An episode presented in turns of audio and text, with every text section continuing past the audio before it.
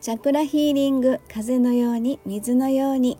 はい、えー、周波数音楽作家セラピストのエリスでございます、えー、毎日更新中の感謝の周波数でございます、えー、何気ない日常が感謝で満たされることで、え世の中をプラスの波動で満たしたい、えそんなことを思いながらですね言霊の力を借りて発信中でございます。はい、えー、2月25日の感謝の周波数でございます、えー、先に本文の方読んでみたいと思います。ごめんねと謝る心を感じて感謝になる。幸せを抱きしめて人生のありがたし。ただ感じるよりもしっかりと言葉にしながら感謝をかみしめる。これからの季節感謝の言葉を感じることが人と人との大切なご縁の始まりにもなりますね。はい感謝の周波数でございます。えーとですねあのなんかちょっと面白いなと思ってあのまあいつも感謝ということでねえー、そのまままあその感謝の意味のままですね自分の思いとかその日一日あったことっていうのをありがとうという気持ちでね、えー、何か言葉に綴って、発信をさせていただくということをね今ねずっとやってるんですけれどもであるですねちょっとまあネット検索してて面白い、まあ、ブログ記事なんですかねそれが目に留まってで感謝というのは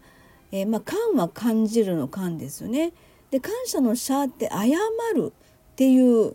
言葉で感謝って謝るとなんか意味がちょっと分かんなくなってえー、でもすごく私からしてその言葉の意味とかそのブログ記事がすごく新鮮に感じてちょっと読んでみたんですよね。まあ、あのこの今この春が近くなってきてますこの季節季節柄というのかえー、卒業とか入学とかね、えー、まあ、転勤とか就職とかいろいろその人と人との別れと出会いと別れというタイミングでもあってその中でやっぱりこれまでのその関係性とかお世話になりましたっていう気持ちも込めて感謝ありがとうっていうそこの思いっていうのは本当にもう普通というのか人が生きていく中でのそのワンシーンワンシーンごとに出てくるあの流れかなというふうには感じるんですよ。でそこに謝るを感じるって言えばいいのかな。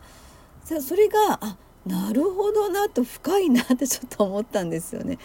えー、まあだからいろいろお世話になって何年間か同じ場所で同じ環境のもとで一緒に仕事をした仲間とかね、えー、学生さんであればね一緒にその学生生活を送ってあのありがとうっていろいろ君とは何かあったねみたいな感じの あのなんかごめんねみたいな。そんなことでこれからそれぞれの新しい人生に向かって歩んでいこうねっていうそういう意味の感謝だとすればですよ。あそうまあ分かんないですけど自分の中ですごく奥が深い、えー、お互いのまあ相手を認めるってよく言いますけどもあの謝ることごめんなさいと感謝ありがとうっていうのは本当表裏一体じゃないんですけどもそういうとこにちょっと気づかせてもらったんですよね。まあ、自分がこの感謝の周波数を今毎日発信することによってまあ、自分の中で分かんないんですけど私から何か発信あの波動的なものが流れてるとしてそれと同じような感覚で言葉がキャッチしてまあ同調するというのか。で私のアンテナに何か引っかかってその言葉があの入ってきた。感謝のしゅ、うん、感謝というのは、え謝るを感じるっていうことで、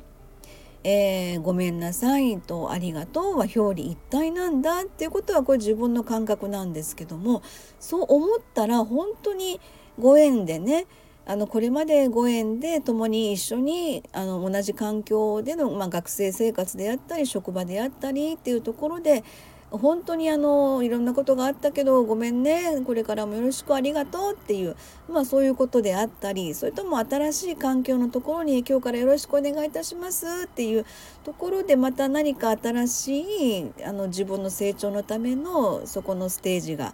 えー、一日一日がこれからまた始まろうとしているというまた何かごめんなさいっていう風なストーリーがあったりありがとうというストーリーがあったり本当それはその一人の人の成長に伴うですね感謝というのがごめんなさいとありがとうが表裏一体になってるっていうことなんだ というですね勝手にちょっと自分で言いながらですね